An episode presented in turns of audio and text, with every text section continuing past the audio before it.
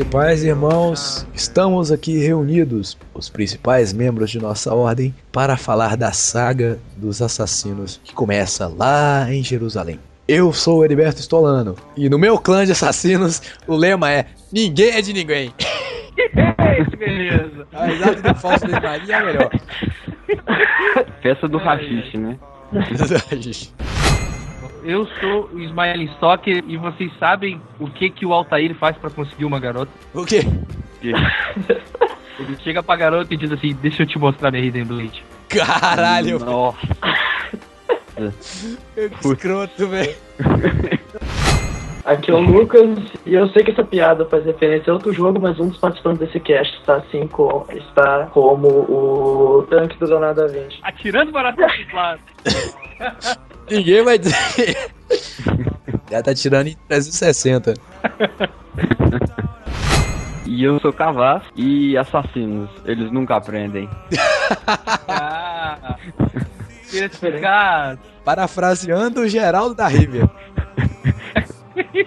Querido Geraldo. Conhecido atualmente como pegador de monstrinho. Que isso, Ei, velho. Geraldo fala- passa geral. Ela passa, passa o rodo geral. Tempo ele que não tinha filho, né, velho? Mas isso é pra outro jogo, pra outro podcast. é isso aí, gamers. No podcast dessa semana vamos falar sobre Assassin's Creed, um dos principais jogos desta geração em questão. A gente não vai chamar mais essa geração de nova geração. Um dos mais influentes que definiram muita coisa no formato de como são os games hoje. E também um jogo foda pra caralho que a gente adora. A gente vai falar só porque a gente gosta mesmo. Foda-se você. Não é não? Oh, eu nunca falei que eu não gostei. Pode, pode, pode, jogo foda. Eu esqueci de falar isso, mas eu nunca eu não gosto. É. Ele vai gostar mais do cast do que do jogo. Vamos dar uma pausa pra, ler- pra tomar um café e ouvir os e-mails, porque a galera aqui tá doida de rachixe.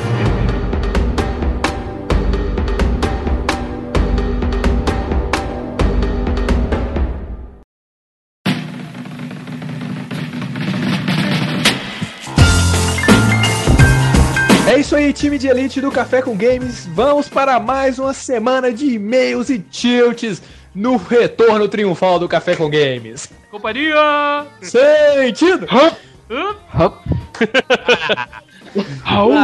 Raul! A gente tá aqui com a nossa nova equipe, o Smiling, que já é conhecido de nós, o Kiliano, e também com o Lucas Ribeiro, Oi. Que animação a minha é o mais impressionante de tudo. O El Gomes Olá!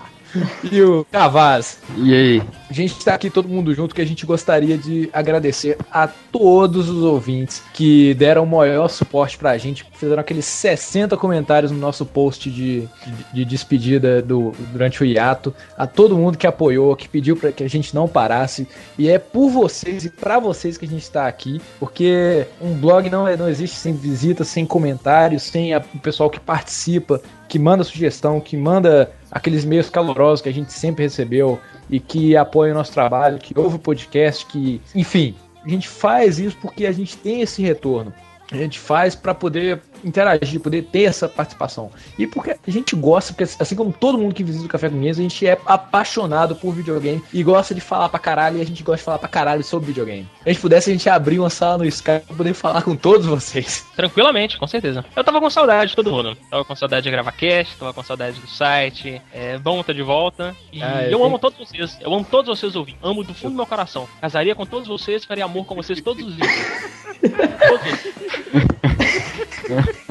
Também tem que dizer para os ouvintes o quanto foi divertido fazer toda essa transição para o site novo. Uma coisa que a gente não falou ainda, de como foi difícil e, e trabalhoso reestruturar o site, quanto deu trabalho, quanto a gente se empenhou para voltar o site de forma o site fosse dinâmico, bonito e que vocês gostassem. A gente estava muito apreensivo para a volta do site, a gente não sabia se todos iam gostar. O nosso gosto estava excelente, mas a gente nunca sabe, sempre dá aquele frio na barriga na hora de estrear alguma coisa nova. E é isso, e que bom que todo mundo gostou. O site ainda não parou de mudar, tem muita coisa que vai vir aí. E Ah, nunca tem? vai parar. Na- no segmento aqui, a gente, você- vocês vão poder conferir muito mais coisa, muito mais funções no site também. Nunca vai parar, nunca vai ficar pronto. Eu tenho Vai que... ficar sempre melhorando. Tá sempre em beta. Sempre em beta, beta perpétuo. Eu tenho que admitir uma coisa aqui, que, que realmente aconteceu nos bastidores que vocês não, não ficaram sabendo. É, a gente pensou sinceramente em, em desistir quando o, o Vina teve que se ausentar e também, antes mesmo do Vina se ausentar, estava dando muito trabalho. Primeiro que aquele antigo, antigo layout do blog, você tinha que fazer uma photoshopagem imensa para poder fazer uns posts simples. Um post só com a imagem já dava trabalho, imagina com um monte de imagens assim, com aquela diagramação. Então, além de dar esse trabalho, o jeito que a gente gravava o podcast também era muito trabalhoso. Que a gente chegava aqui para gravar no sábado e demorava para começar a gravar.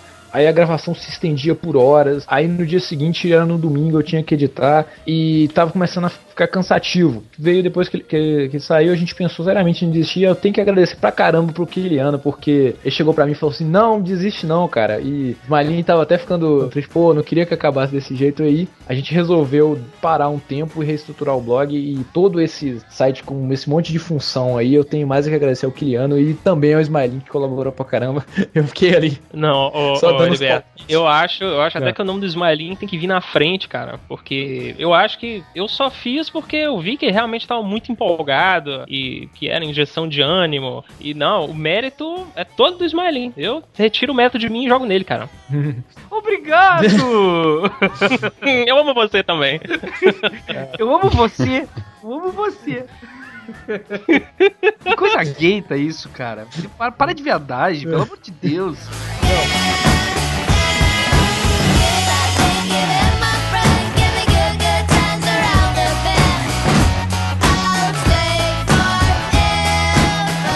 Então vamos aqui, vamos comentar. A gente recebeu muito e-mail enquanto a gente esteve fora. Tive que ler vários aqui. Agradecer aos alguns ouvintes aqui que mandaram e-mails de longa data, que é a, ga- a galera lá do Nordeste, Pompeu Maia, o, Demétrio, o Leandro Laumorier, o famoso Lady Lavoisier, a Dark Thunder Paula Blorimon, o Dude Games, nosso amigo Diego Soares, o William Nogueira, o William Andrei, é, quem mais? Tem o, Henrique Pérez, o Alan Orives, é, o Francisco lá do, do Ceará, o Francisco Fernandes Filho. Tem muita gente. Eu vou ter que escolher aqui direitinho alguns e-mails pra poder falar. Então, todas as pessoas que comentaram no nosso post de despedida, no post de retorno, no post que a gente anunciou o retorno, o pessoal veio em massa também. E todo o pessoal que tá comentando a cada post que a gente faz, por mais simples que seja o post, o pessoal vai, comenta. E agradecer também o pessoal que já tá começando a- a realmente participar e discutir no, no site novo. Vamos lá, vamos, vou ler um, um Leandro Lamounier. E aí, galera, quem fala aqui é o Leandro Oi. Lamounier. Muito bacana o retorno do Café com Games. Fico feliz que não acabou. Afinal, um podcast de tão alta qualidade não pode acabar. Curtiu mu- po- muito podcast de retorno, só que acho que o Vina faz falta. Cadê ele? Hashtag volta Vina. Quando vocês comentaram sobre Need for Speed, acabou que fugiu um pouco do assunto, mas o Heriberto falou sobre Dirt. Cara, Dirt é sensacional. Também sou apaixonado por jogos de rally. É claro, porque esse negócio de estrada é. Estrada é pros fracos. Coisa de bicho. E o Dirt é incrível. Semana passada adquiri o Dirt 3 e, cara, mais um jogo fabuloso. O menu novamente é bem estiloso. O jogo tem várias corridas de modo rally mesmo. E tem um novo modo de jogo, o Gin, Gincana. Gincana é show demais. Você faz altas manobras e depois, quando vai ver o replay, pira porque você conseguiu fazer. Recomendo muito. Já sobre Assassin's Creed, percebi que vocês também ficaram impressionados com o trailer. Eu fico besta de ver que todo o trailer do Assassin's Creed é incrivelmente realista, com CG muito bom. E sempre com a música que casa perfeitamente com as cenas.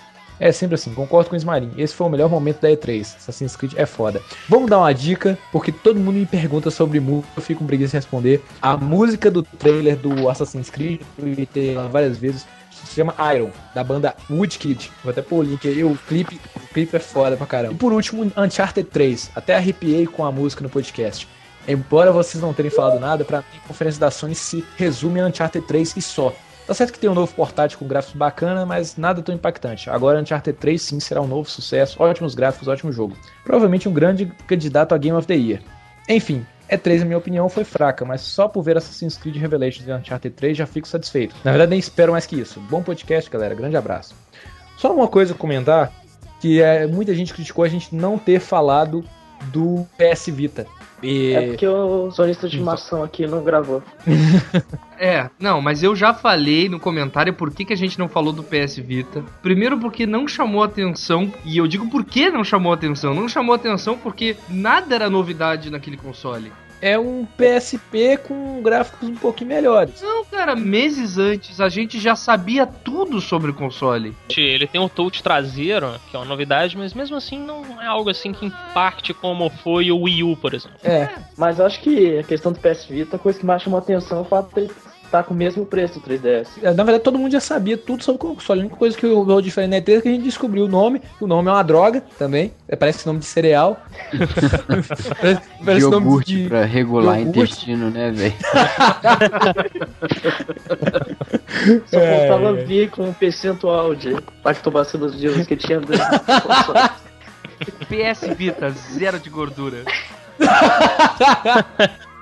Desafio PS Vita. Se você não liberar tudo que tem dentro de você em uma semana, você pode pedir o dinheiro de volta. Cara, agora vocês, vocês vão ter extraído mais ódio ainda do sonista. aí, o- aí quando for ter o PS Vita no Brasil, vão fazer comercial com a Glória Maria, com a. Com a Xuxa? Ana Maria Uau. Braga vai parar o programa dela pra Maria falar. Braga. Todas as É. minhas amigas jogam. Ué, a Ana Maria Braga joga o PlayStation 3, você não sabia ou não? É, e joga, joga o que, que é mesmo, é? Os jogos preferidos dela é o Resistance, não tô brincando. Cara, eu pensei Resistance nisso agora. E eu ia fazer piada. Eu, cara, Braga. só falta ela jogar Resistance. Agora, vamos convidar a Ana Maria Braga pra participar de um cast? Falar de Resistance, é, o jogo tem você mata. E só uma coisa, tem um trabalho que, o- que o Leandro tá participando e que muita gente tá elogiando pra caramba. A HQ Geek Boy.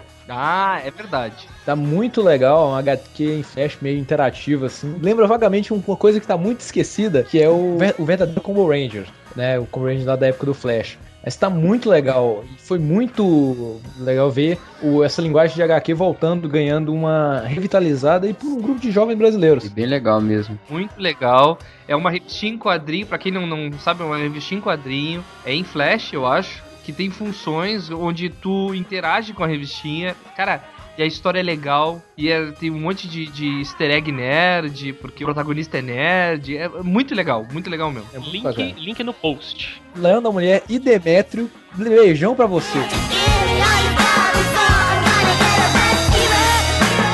Eu escolhi um e-mail aqui que, que fala mal de mim. Ah, Tá? O Vamos e-mail enviado pelo. Pelo, pelo site ali, por, eu ver por quê. William Andrei mandou a seguinte mensagem: Olá, seres cafeinados que já comprometeram a sua masculinidade na internet mais de uma vez. Apenas uma brincadeira. Comprometemos de novo nessa apresentação. É apenas uma brincadeira, menos com o Vina. Com ele estou falando sério. Como é bom finalmente poder degustar de mais um podcast. Mas chega de enrolação e vamos aos comentários. Call of Duty Modern Warfare 3 vai ser incrível. Não tenho mais nada a dizer. Sucinto, né? The Sims no Facebook vai ser legal. Eu também gosto de The Sims. Beleza, eu também gosto de The Sims. Uh, aprender a ler. O trailer do novo Assassin's Creed foi realmente épico. Mass Effect 3 com certeza vai ser muito bom, apesar de nunca ter jogado nenhum. Que bom que ele sabe que vai ser bom sem jogar. Legal. É pensamento positivo. Já li bastante sobre esse jogo e estava vendo um walkthrough para ter uma ideia de como é o jogo. E devo dizer, realmente gostei do que vi. Eu pessoalmente achei o Wii U, ou agora estão chamando ele de U, né? U. You. U, direto É. já. Eu achei o Wii U uma droga. Se já tem uma tela bem grande na tua frente, pra que tu vai ter uma pequena? Só se for pra servir de mapa ou inventário. Aliás, o Smiling foi um pouco hipócrita. Ele disse que não queria que o Heriberto fosse maldoso falando do Wii U, mas ele também achou uma merda. Ah, isso é porque Não, vocês não, não, não, me viram no Twitter. PS... Eu falei. Eu falei que era para o não ser maldoso, não foi o Smiling. Ah, disse, ó. Foi injusto. Ele disse que eu fui maldoso na conferência da PSN, na opinião dele. Conferência da PSN. Só tem mais uma coisa a dizer. Aqui no Paraná, chamamos salsicha de cachorro quente divina.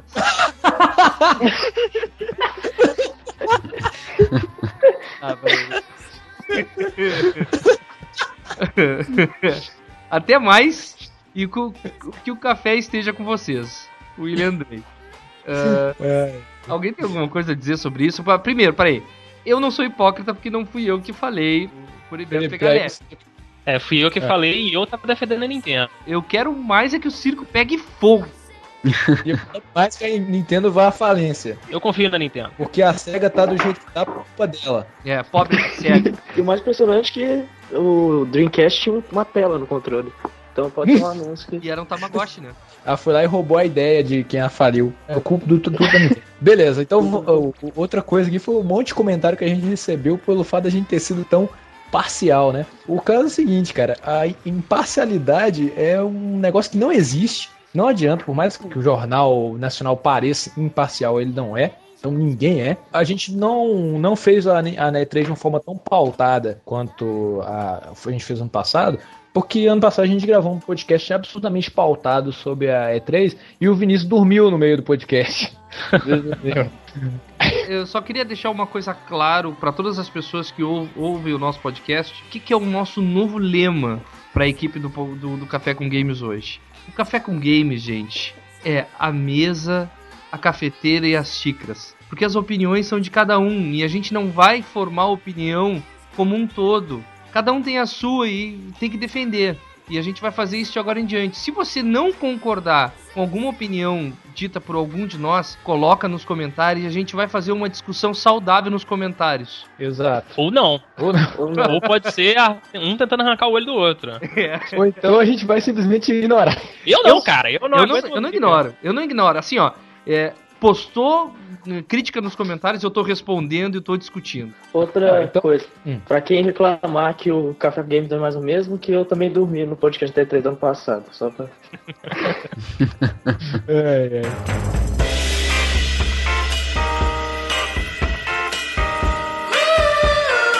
Só pra provar que a gente não lê só e-mail que tá elogiando a gente e que concorda com a gente, eu vou ler um, vou ler um comentário aqui que eu achei muito legal, que não concordou em nada com a gente. Vamos lá. Então, Antes de tu ler, antes de tu ler, nesse cast hou- houveram três comentários que realmente criaram uma discussão e os três comentários foram de meninas. Pra mim, os três melhores comentários foram de meninas, não são, não porque elas eram meninas, porque os comentários eram bons. Aham. Vamos lá, gurizada. Vamos pegar nos comentários, vamos discutir o tema, não só simplesmente elogiar o cast. Teve uma mulher que fez um comentário aqui que ela tem uma, tá com um avatar de beca. Eu queria ter comentado dela só, mas é porque ela concordou demais comigo. Aí eu deixei pra lá. Não, depois eu mexo com isso. Não, não, tem um comentário que gerou muita discussão aqui que foi meu. Eu falei, 98,36% das pessoas que defendem a Nintendo não possuem um console dela desde o Super Nintendo, que fez dela líder de mercado 18 anos atrás. Vai ler o comentário da Thaís, né? Aham. É, Thaís Marques. Bom, eu adoro games. Não sei se é porque sou, sou mulher, mas meus jogos preferidos são justamente a maioria da Nintendo. Então não posso ficar calada até diante de um massacre que vocês fizeram a ela. Seguinte, a Nintendo é uma pioneira. Teve seus deslizes no passado, mas tratando-se de inovação e tudo mais, ela é a melhor. Que a Sony e a Microsoft fazem são adaptar as tecnologias dela para os gamers mais hardcore, para que os gamers mais hardcore possam usufruir dos sensores de movimento e etc, etc. Nos jogos que gosto de chamar de voltados para rapazes. Mas, ainda assim, eu tenho muitas dúvidas se a experiência é a mesma. A Nintendo não é feita para o jogador de títulos como Assassin's Creed ou Resident Evil, mas como Pokémon, Mario, Fox, Zelda, Kirby tem seu público, e o que eu acho mais foda é que esse público é bem heterogêneo. São games simples, de um apuro estético que vai totalmente contra a maré de jogos realistas que maravilhosamente encantadores e viciantes. Assim, eu deixo meu protesto aqui. Vocês podem falar largamente dos FPS que estão na moda, dos stealth games do momento, mas as maravilhas do Kinect, o que vocês quiserem. Mas respeitem a Nintendo, por favor. Ela não precisa de jogos incrivelmente idealistas, ela não precisa de ser um Blu-ray, leitor de DVD e uma máquina de fazer café para vender. Ela tem seu público e pronto. Se ela realmente estivesse preocupada com a massificação dos jogos HD, ela teria tomado alguma providência antes. Ela investe em algo que para mim é mil vezes mais importante que um game divertido de jogar e uma experiência mágica. Já falei que sou mulher, né? Desculpa aí pelo desabafo, mas pronto, falei. Abraço. PS, Kiliana é a única pessoa legal desse povo aí. Eu amo você, Thaís. Então. Eu amo você. Eu amo todos vocês. Primeira coisa. Primeira coisa. É o mesmo argumento que eu falo pra quem é fanboy da Apple. Eu odeio hegemonia. Não é só a Nintendo que inventa tudo, não é só a Apple que inventa tudo e os outros copiam. O mercado é colaborativo. É, a Nintendo, ela não chegou e inventou um console com a tela de, tela de toque. Ela descobriu que tinham joguinhos para Palm Top. Palm Top, apesar de ser uma ferramenta de trabalho, tinha jogos. e pensou, pô, por que, que esse trem não faz sucesso? Vamos transformar isso aqui numa forma de sucesso? Beleza, ninguém inventa nada, ninguém é pioneiro com nada. Tudo é reciclado e reaproveitado. Tudo. A Nintendo não, não inventou todos os conceitos do mundo em relação ao videogame. Ela reaproveitou muita coisa de muita Ela, gente. ela pode não ter inventado, mas da mesma maneira que a Disney não inventou de a animação, ambos definiram. A genialidade vem de aproveitar o que já existe da forma correta. questão de assumir um risco, né? É. A pessoa vai assumir o risco de inovar, de fazer alguma coisa diferente e pegar a consequência em cima disso. Seja um sucesso absurdo de vendas ou um fracasso. E sobre a Nintendo é, não ser feita para jogadores com títulos de Assassin's Creed e Resident Evil, até a própria Nintendo quer mudar isso. Ela quer É. ser uma empresa para títulos como Assassin's Creed, Resident Evil, Batman Arkham Asylum. É, porque foram os jogos anunciados porque Foram vão jogos anunciados, é. Então, assim, é, não, não é caso de. é, Foi só uma, uma pura questão de opinião. Foi o que eu falei. Nós, nessa equipe aqui, nós não temos um Nintendista, né? Então, como isso é um- uma questão de opinião, que nem eu falei ah, há uns minutos atrás, é, a gente vai ter uma tendência para um, certo lado. Inclusive, a gente quer encontrar o Nintendista para a equipe para dar uma equilibrada, entendeu? Mas a gente quer que tenha alguém que, que tenha um equilíbrio entre opiniões aqui pra gente até ter uma discussão mais saudável no futuro, entendeu? Não ser tão tendencioso. Eu tenho um Super Nintendo, jogo sempre que fico doente e eu tenho tempo. No caso do Wii U, beleza, a Nintendo acertou pra caramba e fez tudo aí que você, Thaís, falou com, com o Wii, da mesma forma que ela tinha feito com o Super Nintendo e com o Nintendinho. Com o Wii ela acertou pra caramba e encontrou um jogador que não é o jogador de jogo HD. Agora com o Wii U, ela tá tentando conquistar esse, esse jogo, mas tá indo pra um caminho totalmente torto. É, a questão não é que, o, que, o- que a Nintendo seja horrível empresa, já que ela já foi líder de mercado, até hoje tá aí.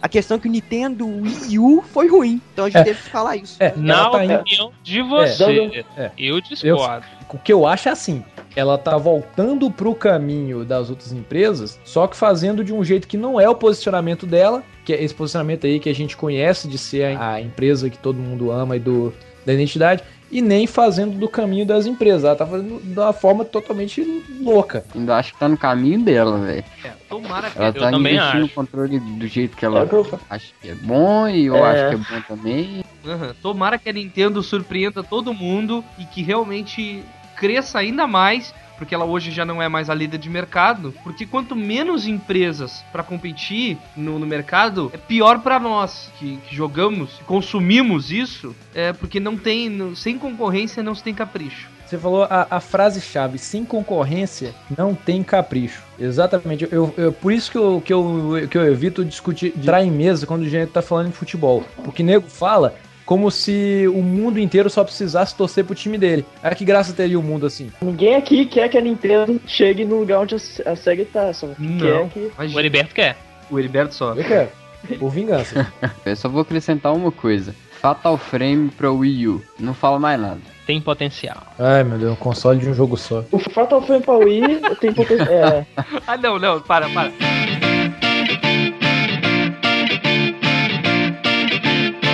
Um recadinho pro pessoal que tá enviando reviews, previews e matérias pra nós via e-mail. Eu quero pedir pra essa galera aguentar a mão, não mandar nada agora, que a gente tá preparando uma função pro site pra isso. Guardem os textos, tá? alguns vão ser revisados e colocados no site, mas novos textos não, pra gente realmente usar essa nova função do site. Vocês vão ver futuramente nos próximos casts. Eu vou fazer uma postagem só para isso quando essa função for ativa de colaboração no site. Tá? Eu acho que isso vocês já entenderam, né? Um recado pra dar. Sigam o Café com Games no Twitter, né? O arroba Café Games. Ah, é. Agora a gente tá no Prêmio Top Blog. Vamos lá, faça o seu voto, transforme, faça a gente pelo menos aparecer. Eu sei que a gente não vai ganhar esse ano, ou não, nunca se sabe. Votem a gente na gente no Prêmio Top Blog, por favor. se o E- Nerd Office ganhou um Pix, tudo pode ser possível. Que mais? Comentem, por favor, comentem. A gente tá vendo muito comentário, mas eu ainda acho que tá pouco. Cliquem na propaganda. Clique na propaganda. Mil vezes. Isso também é importante. É, digam se lá se a imagem é um cavalo ou um sapo. É, faça o teste na boca. Agora tá assim pra mim, assim, ó. Teste seu amor. Puxe. Eu tô com medo de puxar, tem medo que ele peide. Eu tenho medo de ser vírus, velho. Continue ouvindo o Café com Games e indique pros amigos. Eu queria dizer para todos os ouvintes, todo mundo que tá ouvindo pro pro podcast, pessoa que está ouvindo esse podcast agora no, no, no computador, no iPod, no, no ônibus, eu amo você no plural. Onde você estiver, grite alto. Eu te amo. Grite se você estiver no ônibus. Onde você estiver, grite, eu te amo no plural. Eu te amo no plural. Grite pro seu companheiro do lado do ônibus. Olhe no fundo dos olhos. Fale, eu te amo. no É. E vamos para o nosso podcast.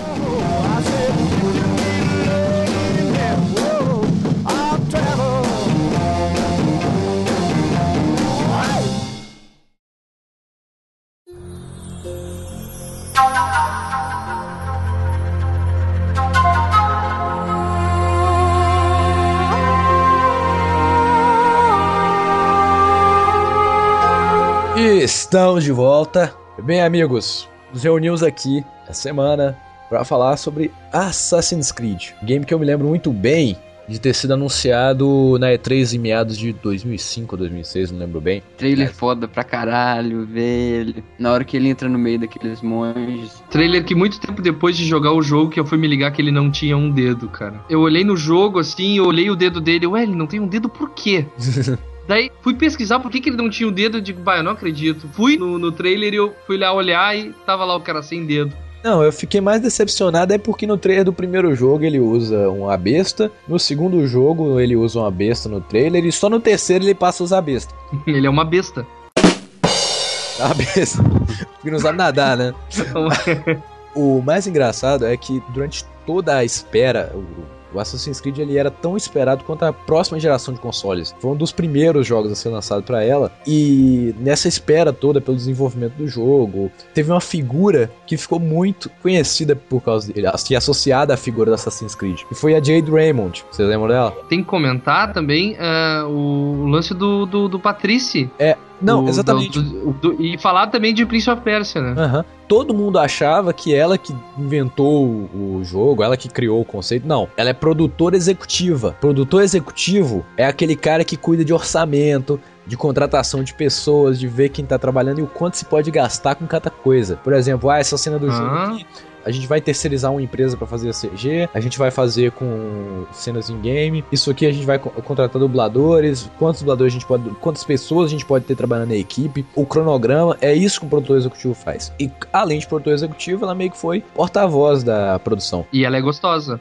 Gostosa de ter no conceito da tua cabeça, né? Ah, ela é bonita, cara. Ou Bonita. ficou bonita, porque ela, ela tem umas fotos feias e outras, pô, que ela tá. tá Mas eu acho ela gata pra caramba, cara. Pelo menos nas fotos, as últimas, ela tá bonita. O que que não é? O que que as vendas do Assassin's Creed 1 não fizeram no corpinho dela, entendeu? Umas lipo lá, uma plástica aqui, uma Pô, o Lara Tomb Raider foi baseado no corpo da Lara Croft, então. tá, beleza, mas o herói É. do jogo é o Altair, não é ela. Mas enfim, vamos Ah, voltar. vamos falar só dela. Foda-se, Altair. Tô brincando, vai, segue. Eu vi o- um pouco antes de sair o jogo, uma entrevista com ela no bonus round da Game Trailers. E foi aí que eu vi toda a pesquisa por trás de Assassin's Creed, né? Um pouquinho antes de jogar. O- ela falou que o verdadeiro diretor criativo do jogo é o Patrice Desolé, que a gente já comentou dele no podcast de, de Prince of Persia, que ele tá desde o começo na Ubisoft. Parece que o Patrício é fascinado com essa coisa do Oriente Médio, porque o Prince of Persia foi uma, puta de uma saga. Logo quando eu vi que o Assassin's Creed seria a continuidade da equipe que trabalhou no Prince of Persia, eu aceitei numa boa que Prince of Persia acabou numa trilogia e que Assassin's Creed seria a sequência espiritual dele. Eu tenho essa mania de, de aceitar uma continuação assim. Pra mim é a continuidade do trabalho do cara. É que nem na minha cabeça Bayonetta que é a sequência de Devil May Cry. Mas segundo ela, a principal ideia que inspirou o Patrício a fazer Assassin's Creed e o livro que ele encontrou inspiração, um livro chamado Alamut, que é, foi escrito por um romeno, Vladimir Bartol, e conta a história do Ninho das Águias, que é uma montanha que existia próximo a Jerusalém no tempo das Cruzadas, onde viviam os Hashashim, o clã de assassinos de Jerusalém. Para começar, a palavra nossa hoje, assassin, assassino, ela vem desse tempo. Você pode falar matador ou homicida, mas a palavra assassino, ela vem desse termo. A gente ouve isso muito nos Assassin's Creed. Assassino! Assassine. É engraçado. Não, é o que é mais engraçado é que ele corre na rua, né? E um guarda olha pra ele, ele não matou ninguém ainda. E o cara olha e grita: assassino! Ele não matou ninguém ainda. Não, não é o guarda que grita, geralmente é um, é um padre que fica gritando lá, assassino tá por aí, o assassino tá por aí matando todo mundo. Aí você chega lá, molha a mão do, do padre e tá tudo bem. Você para com essa conversa de assassino aí. Tá tudo bem, ursinho carinhoso. E também é bem fácil saber que o cara é o assassino, porque ele é o único que usa capuz. É, tem os padres que também usam. No 1 tem. Não tem os, os religiosos usam. Os camaradas usam turbante. né? É, mas tem uns que Só usam. que os religiosos, só que os Tem os religiosos monges lá. facas. Tá, depois a gente entra nesse mérito aí. Esse clã, ele era durante o tempo das cruzadas em que o Oriente Médio era completamente invadido pelos europeus, eles se encarregavam de diminuir as lideranças dos exércitos cruzados. Eles entravam dentro do- dos acampamentos na calada da noite para poder matar os cruzados. Só que o problema é, esses caras não eram lá coisa os salvadores de Jerusalém, porque chegou a um ponto que eles começaram a trabalhar para os dois lados. É, mas nessa É, parte tanto histórica que- também tem muita coisa pra falar. Por exemplo, a gente chama eles de Que tem muita gente que fala que Hashashin, porque usavam hashish pra conseguir coragem pra fazer todas as ações deles e tudo, mas na verdade isso é todo um mito criado em torno dos assassinos. Na verdade, é, alguns livros que falam só dessa informação do hashish, mas toda a pesquisa histórica que já foi feita aí em cima e as invasões que houveram dentro desses castelos, dentro dessas fortalezas dos assassinos, já provam que não poderia usar hashish, porque se todos fossem usuários de hashish, eles não iam conseguir isso. Então tem muitas histórias, por exemplo, tem umas histórias que eles contam que o líder lá dos Hashashin, eles, ele pegava os, os meninos, né, os garotos, e drogavam eles e deixava eles lá. Não, quando eles acordavam, eles estavam no meio de um jardim e eles falavam que aquilo lá era o paraíso. Para ele voltar pra lá, ele tinha que realizar todos os trabalhos que fossem propostos pelo, por esse líder. O Alamut. O líder da seita é o Hassan Ibn Sabah. É, exatamente, é o Hassan. O Mas é, que falam. O- Na, naquela, na, na matéria aquela, Hashashins é, significa ninho de águia ou o Monte Alamut significa ninho de águia? Não. Alamut significa ninho da águia. E Ah, ok, ok. Hashashin é fumador de hashish. Na verdade, o líder chamava Hassan. Então, existe umas, umas versões mais romantizadas que contam essa ideia do Hashashin, que seria aquele assassino que seria usar, usava o hashish para conseguir coragem, toda essa habilidade dele. Mas, na verdade, a pesquisa histórica, eles mostram que quando invadiram, por exemplo, aquela, aquela história do, do jardim, não acontecia, eles nunca achavam o jardim. Na verdade, o nome é, seria assassino porque viria de Hassan, né? Então, os assassins, na verdade, seriam seguidores de Hassan. E isso que seria a verdadeira origem da palavra, de acordo com alguns historiadores, né? A erva chama ha ha- hashish, que hashish eh, deve ter achado um matinho lá no lugar perto do ninho da águia que dava Hum. pra fumar. Não tinha nome a erva, ele deu o nome de erva de Hassan. Aí por isso o nome é hashish. Alguma coisa assim. Erva do Hassan. o- Parece que isso aconteceu por causa dos cruzados, né? Que os cruzados chegaram lá e viram que tinha os assassins, né? E eles falaram, isso tem a ver alguma coisa com rachixe, né? Porque era a única coisa que eles sabiam fazer essa relação. Deviam ter usado muito rachixe antes, inclusive. Os Hashashin tinham todo um treinamento, tanto físico quanto religioso. É tanto que vários dos conceitos eh, criados pelo Hassan são utilizados pelos terroristas islâmicos. Eles eram mais temidos que os templários por, pelo mesmo motivo que um terrorista é temido hoje. E eles não têm medo da morte. Os templários naquela época, eles lutavam, mas eh, eles tinham o lance da autopreservação. Eles eh, usavam armaduras para se proteger e queriam estar vivo, né? Queriam acabar ah, aquela batalha vivo para poder colher os frutos da, de glória, função. mulheres e, e tudo, os prêmios, ouro e tudo mais. Mas a função dos templários, na verdade, simplesmente, durante a maior parte da- das cruzadas, foi, foi de escoltar os peregrinos a Jerusalém. Eles não tinham participação efetiva nos combates que se deu na segunda e na terceira cruzada. E os gachachins, eles não inclusive- tinham medo da morte em nenhuma ocasião, eles só tinham que ter a missão deles concluídas. Então eles podiam morrer fazendo isso que não ia dar nada. E por isso eles eram muito mais temidos, mesmo não tendo o treino de um templário ou os equipamentos de um templário. Não, na verdade, o, que, que acontece? A gente vai ter que voltar lá nas cruzadas, porque o que, que motivou as cruzadas? O que motivou as cruzadas foi que havia uma rota de comércio entre a Europa e a Índia, e essa rota passava pelas terras do Oriente Médio. E essa rota, ela é interrompida pelo, por passar pela terra do Oriente Médio, lá de Jerusalém, E os reis que eh, achavam as taxas um absurdo. E eles queriam tomar aquela terra ali para ter acesso a especiaria, a tecido, a um monte de luxúria que eles compravam da Índia. Só que, se você for colocar um monte de camponês pra armar esse povo e falar assim, ó, vai lá porque eu tô precisando de erva, ninguém vai querer lutar por esses caras. Aí o- os reis chegaram, os conselhos dos- do pessoal da igreja católica, e precisavam de algum jeito de motivar as pessoas pra lá. E a motivação foi criar um ideal religioso de liberar a terra sagrada onde Jesus morou dos infiéis que estavam habitando ali. Todo mundo conhece aquela história que eles prometeram indulgência total. Se o cara fosse lá e livrasse a terra dos infiéis, ele ficaria livre pra sempre de todos os pecados, e isenção total, o cara ia pro céu direto. E os caras foram. Muita gente foi crente disso. Só que também teve aquelas pessoas que não, não tinham tanta fé assim, mas foram no intuito de conseguir terra, de conseguir espólio de guerra. Então o, o europeu, vamos dizer assim, o europeu, apesar da gente seguir a cultura do lado de do meridiano, o europeu é muito mais corruptível. É, era mais difícil você colocar os caras em um ideal religioso suicida, igual os assassinos seguiam. colocar a consciência do, das pessoas aí também, por exemplo, o ocidental, existe uma, toda uma consciência mais individualista, né? Por exemplo, os assassinos, eles não ligavam de morrer pelo ideal, eles valorizavam mais o ideal deles do que a própria vida, era o bem de, da maioria em comparação com a vida deles, né? O Heriberto falou do grande motivo comercial, que é assim. Só que tem que se lembrar que quem detinha o poder político na Europa nessa época era a Igreja Católica. E foi o primeiro pedido para as cruzadas acabou surgindo de um pedido de ajuda do rei do Império Bizantino, que é o Alexo I, que eh, os turcos estavam como é que, literalmente na porta de Constantinopla e pediu reforços, ajuda para a Igreja Católica.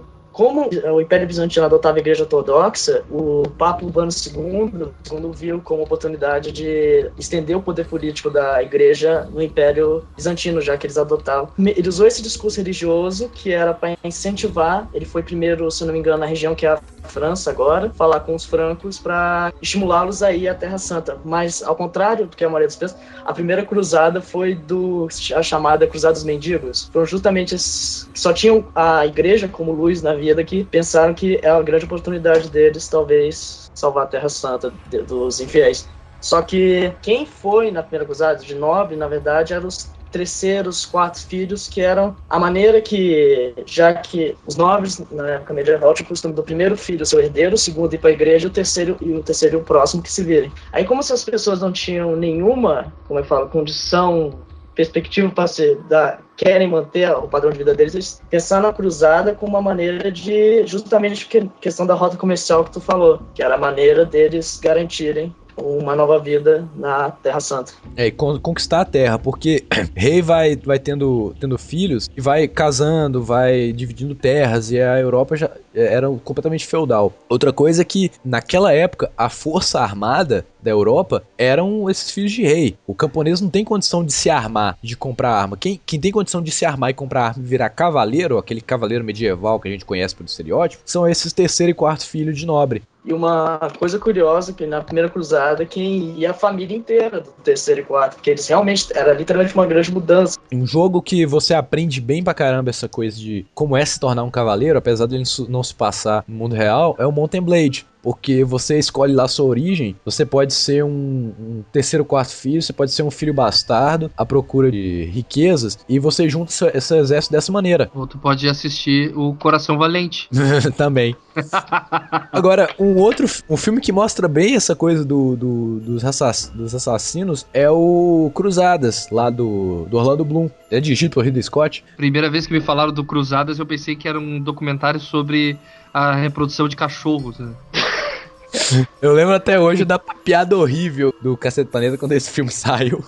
Que tava os soldados europeus lá na porta dos muros de Jerusalém Hum. e falasse fruta completamente escaramosa com sete letras, também conhecida como problema. Abacaxi! Nossa. Ah, não, cara. É muito ruim a piada. Aí o, o outro cara falou assim: Ah, então vai, vai tomar no símbolo, no símbolo químico do cobre, duas letras. Que merda. Só que o filme Cruzados do Ridley Scott se passa na segunda cruzada, que a primeira foi a tomada de Jerusalém que eles conseguiram, no final das contas. E quem se tornou o rei de Jerusalém foi o, o Balduino, que antes era conde de Edessa, que era uma fortificação cristã. A impressão que se tem na guerra medieval é que elas duravam cerca de duas horas de um lado para o outro, e sendo que na verdade eram cercos de oito meses, 12 meses, era uma, literalmente uma guerra de resistência. Seco dura oito meses? Porra, no Total War ele dura dois turnos. Nossa.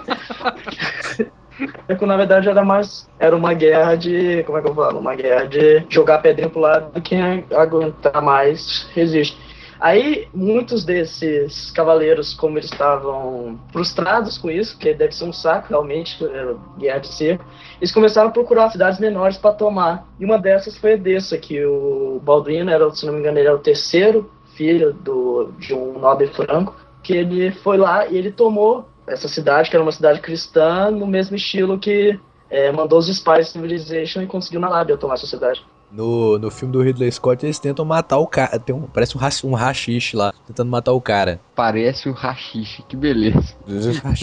Não, a gente já conseguiu comprovar que o, o rachixe tá fora da parada. Ninguém consegue lutar sob efeito de nenhuma droga. Só os Berserk lá da, da Normandia que lutam bêbados. Mas, é tanto que no Assassin's Creed eles tiraram essa parada do rachixe. Eu imagino que nem tenha sido por questões de eficiência, mas sim pro jogo ser um pouco mais politicamente correto. E se Assassin's Creed fosse tivesse se desenvolvido no- no- na década de 90 pra Super Nintendo, com certeza o Altair ia pular e ia pegar ervinhas de rachixe pra carregar energia, né? Com certeza. Tem um, tem um joguinho de flash do Bob Marley que ele pega a ervinha. Pô, no Resident Evil eles pegam a ervinha. ah, é pior. Verdade. Cara, Aí Chris Redfield, assim, com a arma na mão e o olho vermelho, né? Por isso que eu acho que o final do Resident Evil é todo mundo na sala de rehab, todo mundo. Todo mundo na sala do piano lá, outro cantando Moonlight Sonata lá e todo mundo. É. eu acho, eu acho que Resident Evil, na verdade, é uma galera que foi pro cemitério fumar baga e começaram a ver alucinações lá. Todo- O cara começou a ver zumbi. Toda vez que eles são machucados por um zumbi, eles têm que fumar mais uma erva pra poder continuar no transe da viagem. É bad trip do caralho, né? A bad trip.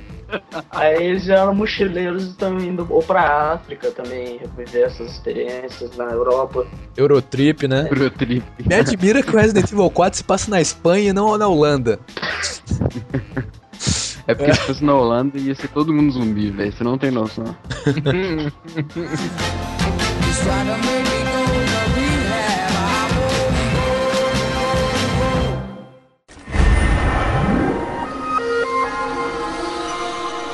Uma coisa engraçada na guerra muçulmana é que eles dizem que quem mata você não é eles, sim Allah, que quem abaixa a espada é Allah. Por isso eles podem, quem teoricamente muçulmano pode matar outro muçulmano, porque quem abaixa a espada é Allah. Um, tem uma coisa que eu tô tentando falar desde a primeira vez que o, que o Cavaz falou de os caras não ter medo da morte, que é a- o Leap of Fate do Assassin's Creed. É exatamente. É por isso que eles pulam. O pulo no feno, que, que chama no jogo Leap of Fate, ele é o, o, o salto de fé.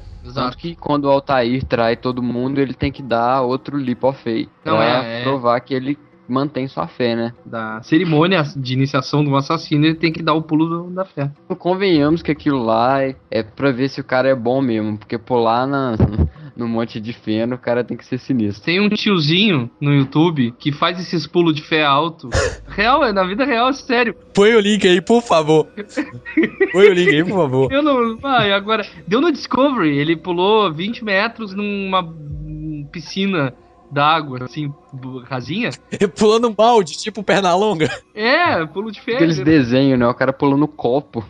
Eu tenho que ver isso, velho. Coloca Pera aí. aí, você tem que conseguir isso agora. É, procurar aqui. é muito conveniente o cara, o cara cair. E sempre tem um, monte de feno no rumo do ponto mais alto da torre. E quando eu vi aquele, naquela piadinha do Witcher 2, velho, que o cara caiu do lado. Ah, eu ri tanto daquela, daquele easter egg lá. Você chegou a ver? Eu vi no, na, na Kotaku, não vi isso ainda, que ele chega assim, assassinos, eles nunca aprendem. Eles nunca aprendem. Do que vocês estão falando?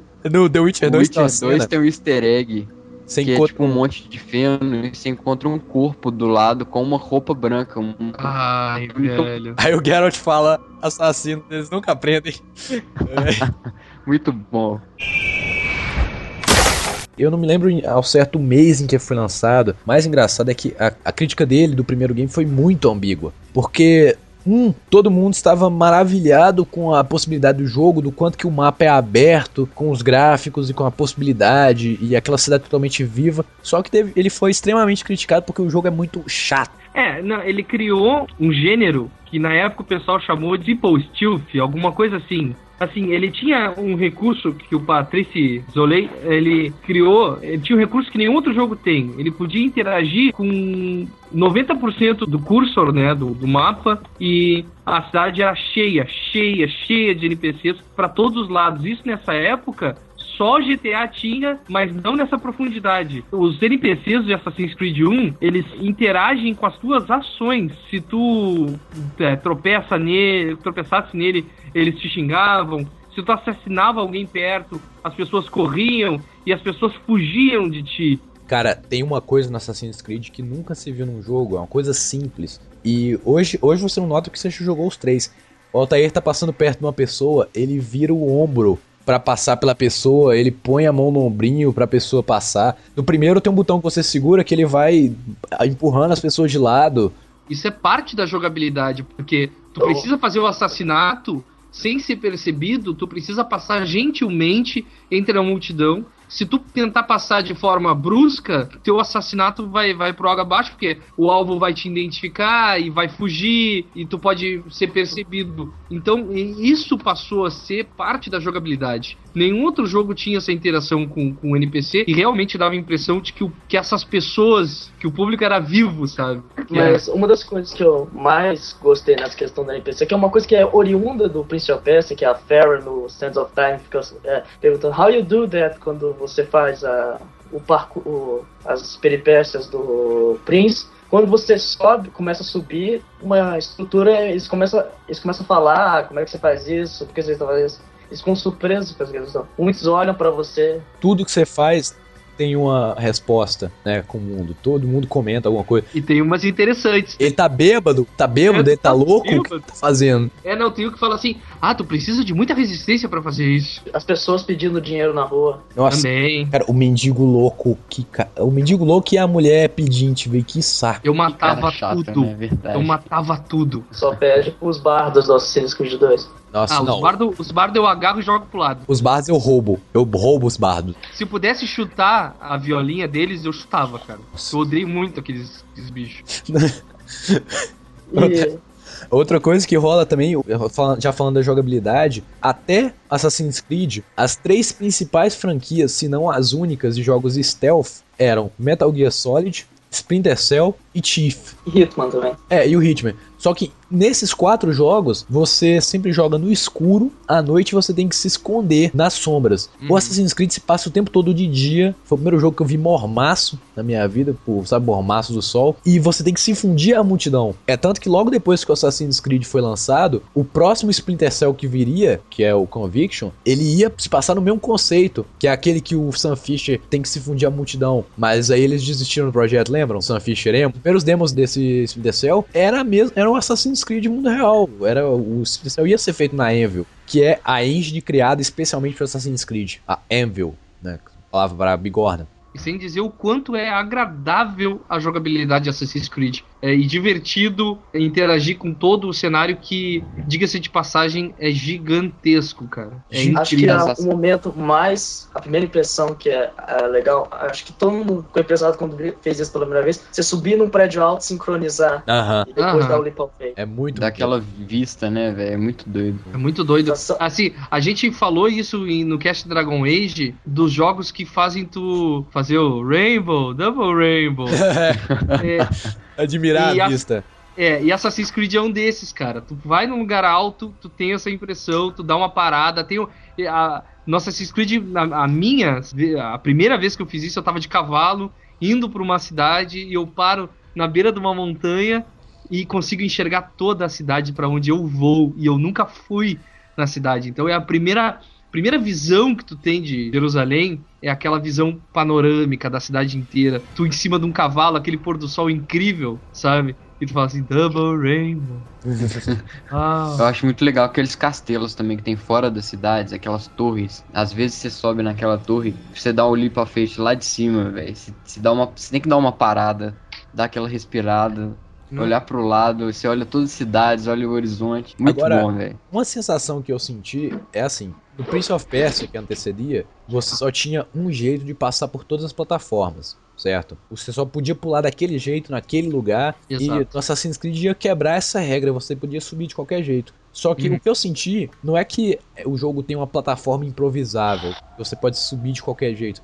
Eu senti o jogo como se ele fosse um jogo do Homem-Aranha. Não é as plataformas que são improvisáveis, é o Altair que sobe em qualquer coisa. Porque todo, todas as construções do jogo têm essa saliência pra você poder subir de alguma maneira. é, isso se quebrou um pouquinho no 2 e no, mais ainda no Brotherhood. É, começou a ficar mais. Você tem que prestar mais atenção, não é, to- não é de qualquer jeito. As torres não tem aquela janela padronizada mais, aquela janela totalmente padronizada que você pode subir. Por mais que seja, muitas vezes, a questão da liberdade, eu sinto que ele, pelo fato de ser tudo sensível ao contexto, eu acabo fazendo algo que eu não queria, por causa que ele, como é que fala? Eu, ele dá um lock no carrinho de feno quando eu não quero. Aham. Isso de vez em quando é o- Mas é algo, como é que fala, compreensível quando um jogo te dá tamanho de liberdade. Quando ele te dá uma liberdade pra errar muito e acertar muito também. É, porque ao contrário do Prince of Persia, ele não é aperte, aperte X pra pular pra tudo. Você segura o botão de high profile e pronto, você- ele sai fazendo tudo automático. Então o máximo que você tem que fazer é ter um,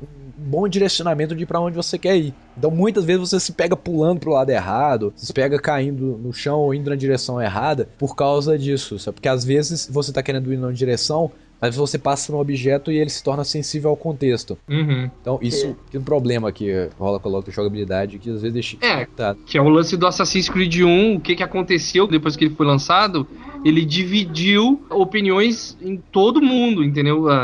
Claro que foi todo mundo, óbvio. Ele dividiu opiniões. Ele simplesmente. As pessoas ou adoravam ou odiavam o jogo. Eu adorei, gostei pra caramba por causa do potencial que eu vi na história do game, que a gente vai falar daqui a pouco. Mas É. eu vi muito potencial, eu vi assim, parece que a proposta da Envil é ela ser a engine perfeita pra se criar mundo aberto. E é tanto que o Assassin's Creed ele, ele definiu qual que seria o padrão de qualidade pros jogos dessa geração. Se você notar, ele é um jogo que levou muito investimento pra ser feito. E eu creio que ele não teria vendido tão bem se ele não fosse um dos únicos jogos que não era FPS em 2007. Se você olhar todos os jogos que foram lançados em 2007, só Assassin's Creed mais dois não eram jogos de tiro. E foi algo que aconteceu de uma forma bem semelhante com o Uncharted, que nesse caso era para quem tinha comprado o PlayStation 3, estava numa seca desgraçada, enquanto no Xbox você tinha o Halo 3, o Gears of War, e na espera de um Gears of War 2, o Uncharted, você, PlayStation 3 você tinha esperança de vir um Metal Gear 4, que talvez vá para 360, e o Uncharted, pelo fato de as pessoas acabam pegando e pelo boca a boca acabou sendo adorado pelo público. Outra coisa também é que quem vinha do PlayStation 2 ainda tinha uma certa resistência com relação aos jogos de primeira pessoa. Se você se lembrar, há uns 5 anos atrás tinha gente que odiava com todas as forças. Aí depois que veio o BioShock, Fallout, esses outros jogos você viu que não tem como escapar dessa onda de primeira pessoa. Aí fudeu hoje. Até eu que também odiava, hoje eu jogo um monte. É, acabou, veio, ficou pra, é, ficar. pessoa- muita gente perdeu o preconceito. É, eu, por exemplo, se eu tiver que jogar entre um jogo como Halo e Call of Duty ou Gears of War e Uncharted, eu vou preferir Gears of War e Uncharted em terceira. Mas já tem gente como, por exemplo, o meu irmão mais velho que prefere que seja em primeira pessoa. Ele só joga jogo de corrida em primeira pessoa e por aí vai. Primeira pessoa, velho, foi feito pro computador. Por causa do mouse, velho. Aham. Eu não consigo Sabe? mirar direito com o controle. computador. O que eu falo- É verdade. Foi que eu, primeira pessoa surgiu no computador por causa do mouse e teclado. o que eu nada. falo, eu, eu falo que FPS em console é igual às Paralimpíadas. Pode ser legal, mas você vê que é, é diferente a categoria principal, que é mouse e teclado. Tem gente que já se acostumou já. Primeiro Doom é, tinha pra, pra PC. Saiu primeiro no PC, cara. Não, mas esse não é o cast sobre FPS. Depois que a gente vai acabar entrando em GoldenEye também. Aí GoldenEye põe lenha nessa fogueira. Mas o, o Assassin's Creed definiu o padrão da próxima geração porque todos os jogos teriam que trazer uma ambientação realista, teriam que trazer um mundo vivo, todos os jogos teriam que ter cuidados aos pequenos detalhes, né? Todo, tudo teria que ser mais vivo daqui pra frente. Tinha que ter aquela possibilidade de você jogar naquele jogatina mundinho, né, velho? Você tem que entrar naquele personagem. Por exemplo, você não vai correr e sair trombando nas pessoas de propósito, porque você é um assassino, senão eles te descobrem. Você tem que ir de leve, sem ninguém te ver, mata sem ver. Que é. Isso é bacana. né? Do falo- mata sem ver no primeiro não funciona tão bem, não, cara. Tem horas que esse Não, é dia classe você verdade. mata um guarda, aí o outro guarda vem. Quem matou esse cara? E você tá de frente pro corpo lá, e o cara fica, quem fez isso? Quem fez isso? Você tá lá. O pri- Seu primeiro mas Às vezes suspeito. ele acha que você é um padre, Mas eu, né? pre- mas eu prefiro eles, esses guardas Assassin's Creed, do que o de Metal Gear que tem olho de Tandera. É, mas o, o 1 é muito mais difícil, é o mais difícil deles. No que tu, no que tu faz o assassinato na missão que tu tá, né? Tu executa o, o teu alvo, todos os guardas te conhecem. Não importa o lugar da cidade que tu esteja, o guarda vai te reconhecer se te ver. É, e se você sair da notoriedade, ele esquece. Você chega lá do outro lado da cidade, eles lembram quem é você. A, a fofoca já correu. Mas se você conseguir escapar, pô, o assunto já morreu, ninguém lembra mais do assassino. Não, é, é assim, ó. Tu tem que preparar o terreno na cidade, ou seja, porque existem na cidade que tu vai no Assassin's Creed 1 várias pessoas precisando de ajuda. Cada pessoa que tu ajuda te habilita mais pessoas que podem te ajudar no momento de necessidade. Pessoas na rua que seguram os guardas para te passar, religiosos qual que tu pode andar disfarçado. Então tu prepara o, o terreno primeiro pro teu assassinato.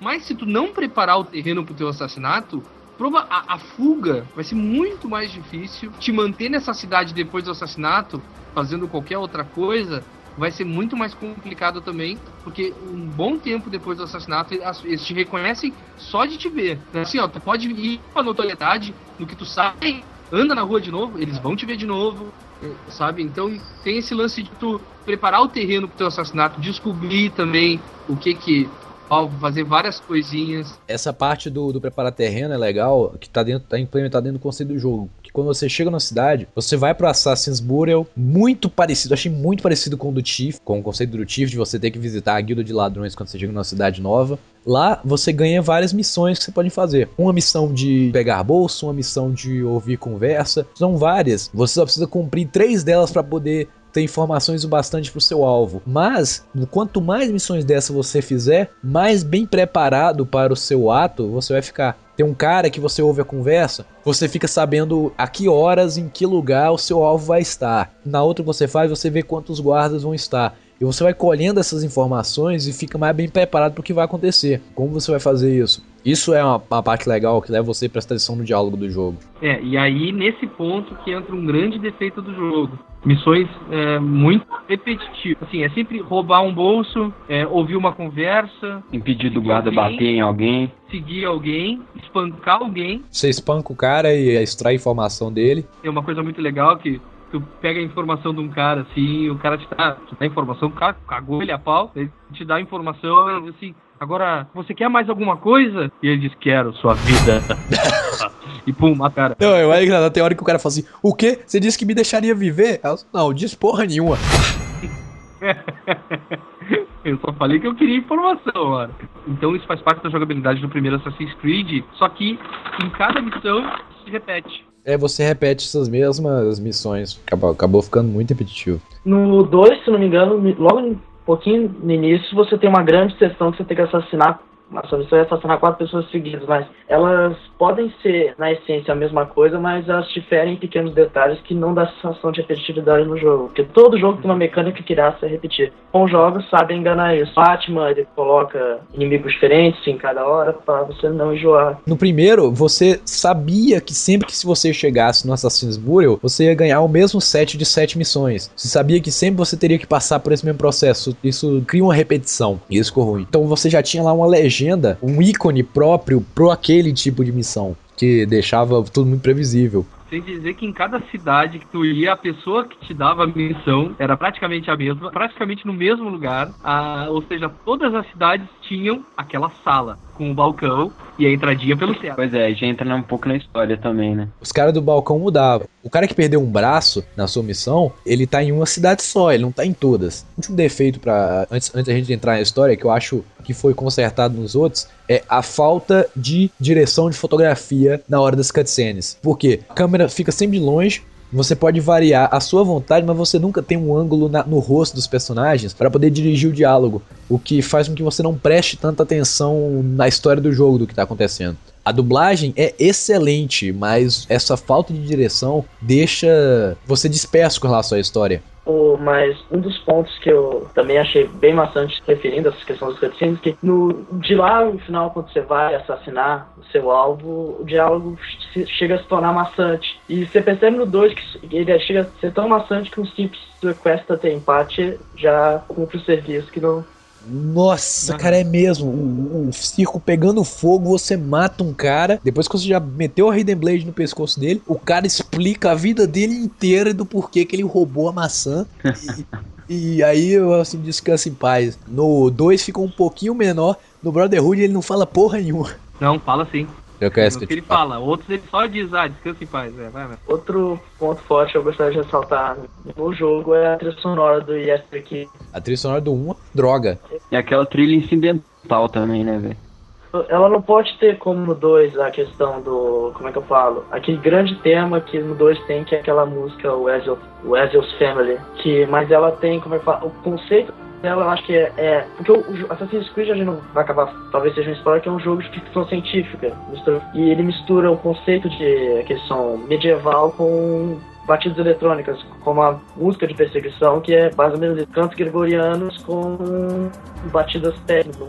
Isso a gente vai entrar em detalhes quando a gente for falar da história, porque esse cântico não é nem gregoriano, é cântico de New Age. Tava discutindo isso com o Smiley hoje, porque a história de, de Assassin's Creed é uma história New Age. Fala de, vamos dizer assim, ela é uma história esotérica.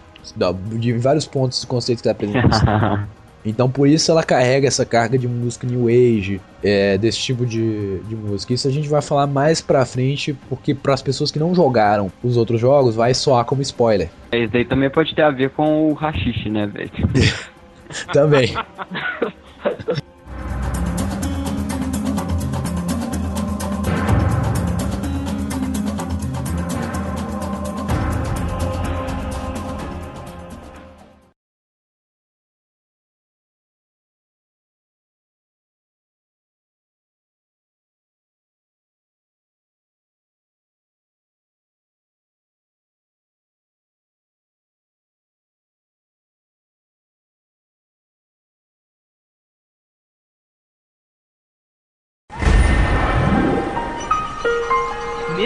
momento, nós vamos entrar na história de Assassin's Creed. Então, se você ainda não jogou, mesmo depois de todos esses anos, é, é uma vergonha, né? Não ter Muito jogado vergonha. esse jogo. É vergonhoso, cara, não ter jogado. Mas, para os desavisados, vamos entrar numa área que vamos conversar muitos spoilers sobre Assassin's Creed 1. Se você não quer saber esses spoilers, pare de ouvir agora. A descontinuidade do download é serventia da casa. Quando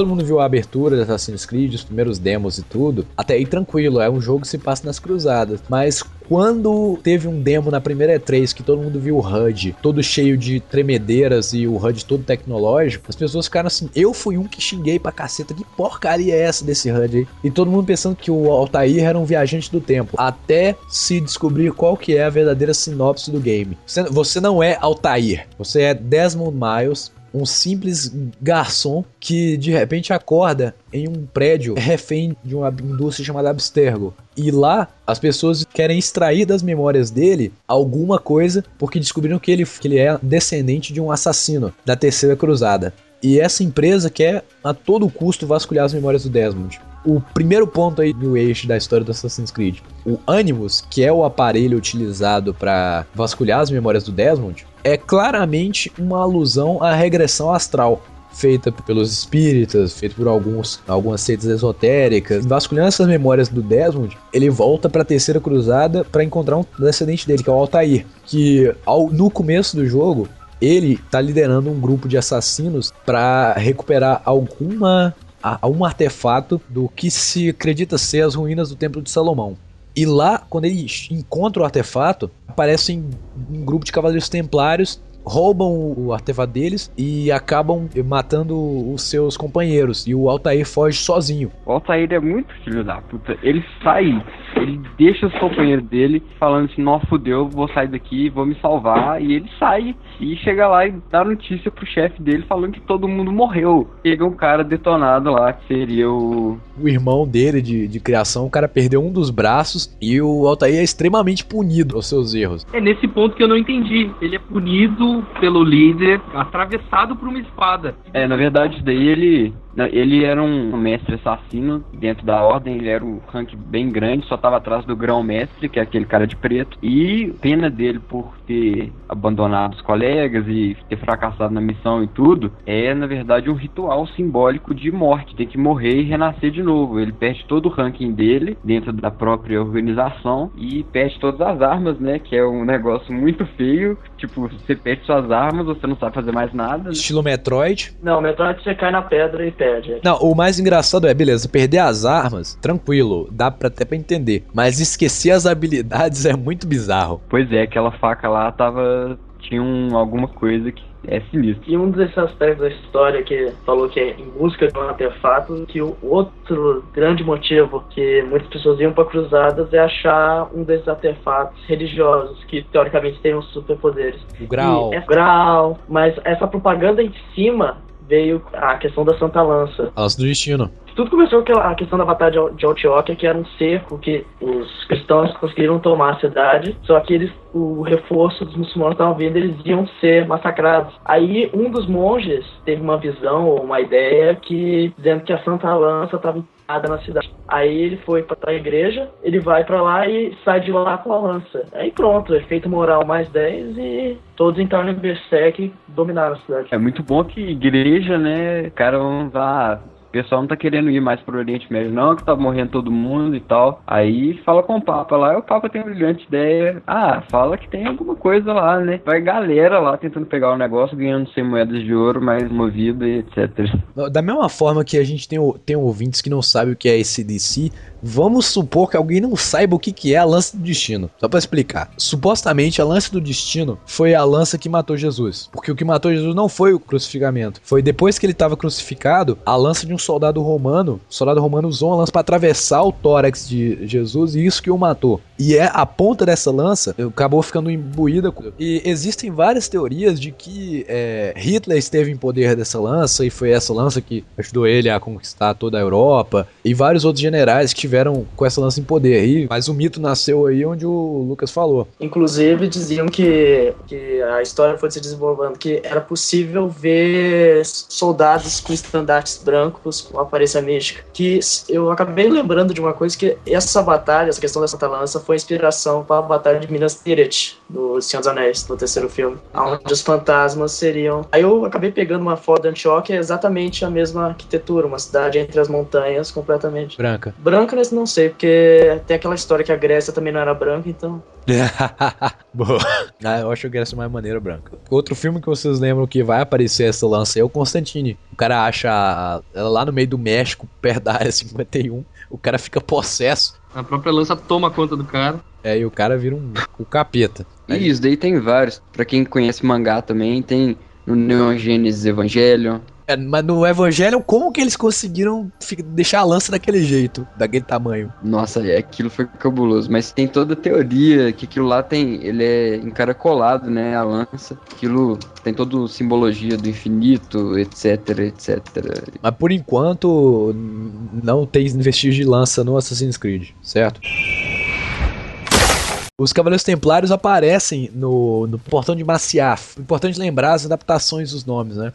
Torre, no, em Assassin's Creed, o, o abrigo do, das águias do assassino não se chama Alamo, se chama Maciaf. Fica aos pés da cidade, da pequena cidade de Maciaf. E o líder da horda não é o Hassan, é o Al-Mualin, que é um, anos depois do, do Hassan. Os Templários aparecem lá pra tirar satisfação. Chegando metendo o pé na porta, que porra é essa, né?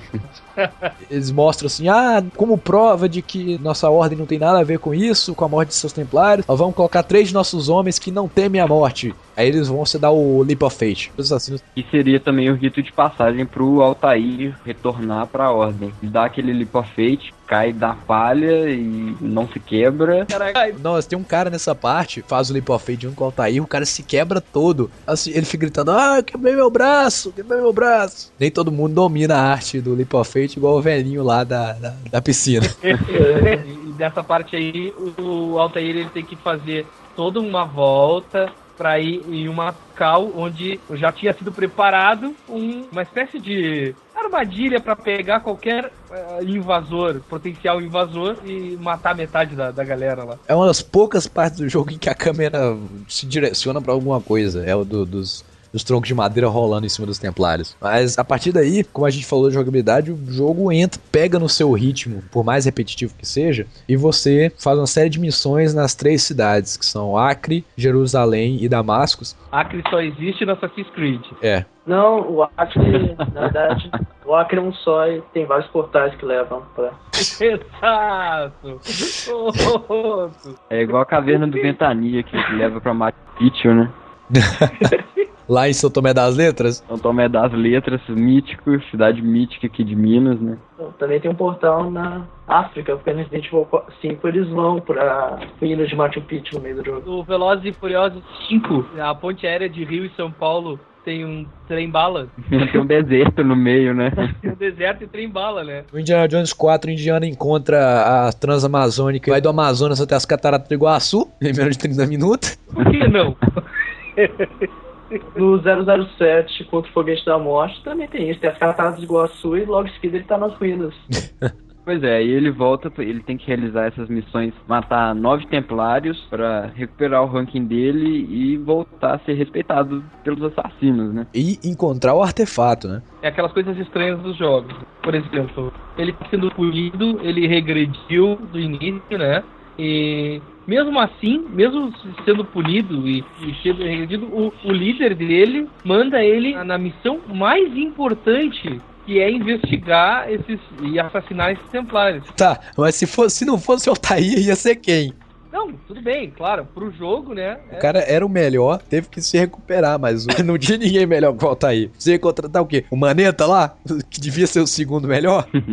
Bota uma espada no lugar do braço, né, velho? Antes fosse o Cotoco sem a mão, mas é o Cotoco sem o braço inteiro. Então não tinha mais ninguém eficiente ali. Não, o pior, e olha que ele ajuda sim no final, hein? Cuidado com o que você vai falar, porque no final. Não, mas isso tem uma progressão. Ele deixa de ser um assassino de campo e passa a ser um agente de inteligência. O irmão maneta do, do Altair. Você passa três vezes pelo burial dele, ele só te xinga, só te esculacha. Sou seu miserável, perdi tudo por causa de você. Agora eu tô aqui atrás do balcão, essa porcaria de loja. Só que à medida que você progride no jogo, ele vai te perdoando. É, a evolução do personagem, é bem legal isso, né? O cara chama Malik. Outra coisa que rola é que cada templário que você encontra tem uma pequena historinha por trás da corrupção deles, né? Que todos eles estão sendo corrompidos por alguma coisa. Tem um cara que eu acho interessantíssimo, que ele é padre, e ele cuida de um manicômio. Só que quando chega lá, os caras estão sendo torturados e não sei o que. Aí quando o Altair mata eles, fala assim: agora eu tô liberando esses homens, eles são livres. Assim, não, eu que tornei tornei eles livres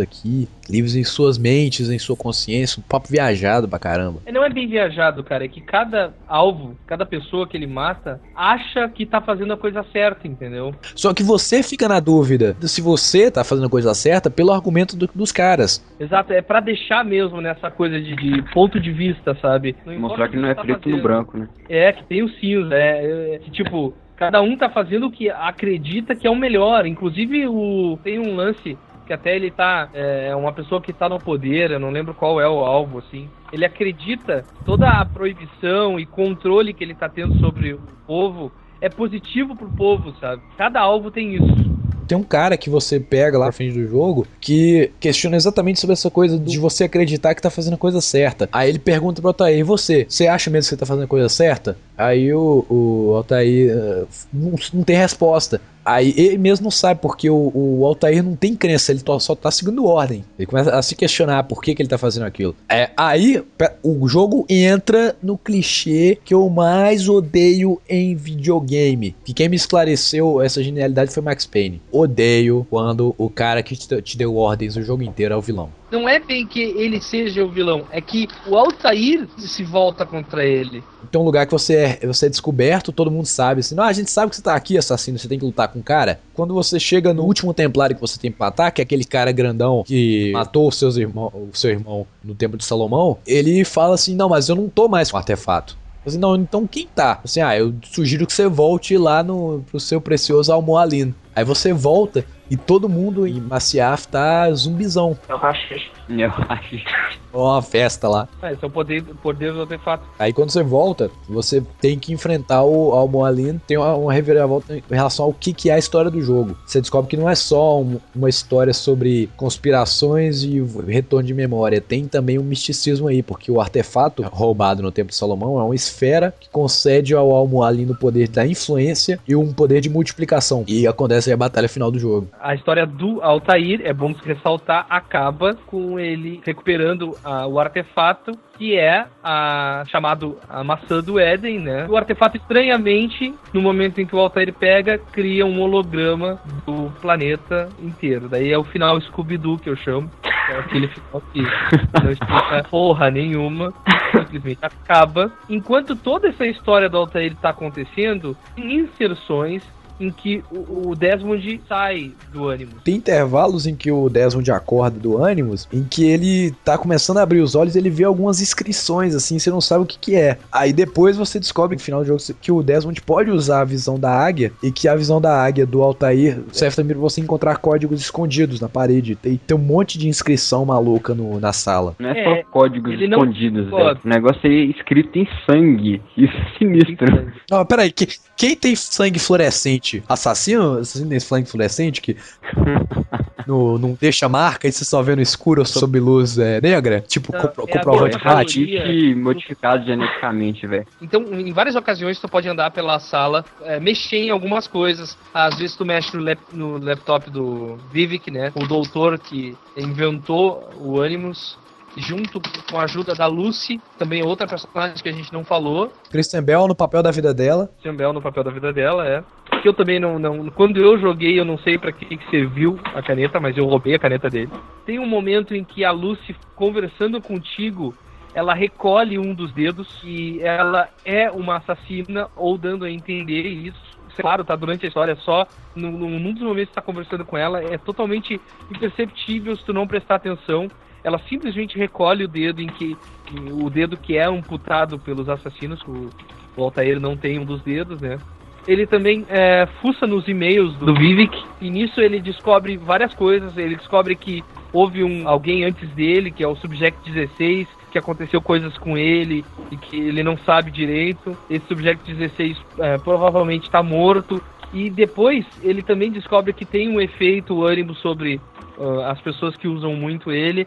Só que nesse ponto ele não sabe que efeito é. Então esse esse, os olhos de águia é uma característica que ele sempre teve e nunca soube usar. Mas, como ele estava aos olhos do Altair, ele aprendeu a usar. Isso se explica melhor nos outros. Eu não posso falar nem o nome, que é, dar, é, meio que um. contar um pouco do segundo. Mas é um- um- uma coisa que se explica melhor nos outros. Ah, essa coisa de aprender o que, que o antepassado sabe usando a máquina. Daí depois que tu tem a última batalha dentro do Animus com o Altair e que tu vê o holograma, ele sai do Animus. Aparentemente, algumas pessoas superiores ao Vivek e a Lucy aparecem em uma outra sala por uma janela. O Vivek tenta explicar é, que conseguiu alguma informação, mas não conseguiu toda a informação. é, e aí tu descobre que eles querem mesmo é o paradeiro desse artefato, é, que é a maçã do Éden. Até então eles não chamam de maçã do Éden, né? Porque meio que assim, tá, beleza, o Altair achou a maçã, mas o que que ele fez com a maçã? Com o, artefato. Isso é o que fica pra ser contado nos próximos jogos. Você vê que a maçã vai passando de mão ao longo da história. E nesse momento, os chefes esses, que tu não sabe quem são e o que que eles são, eles dizem que o Desmond já não é mais necessário, que o Vivek pode matar o Desmond. E a Lucy interfere, dizendo que é, ele ainda pode ser utilizado e que tem muitas memórias no, no DNA dele que podem trazer a localização desse artefato. Eles concordam com ela e mantêm ele vivo, no caso. E ele é deixado pela última vez sozinho na sala.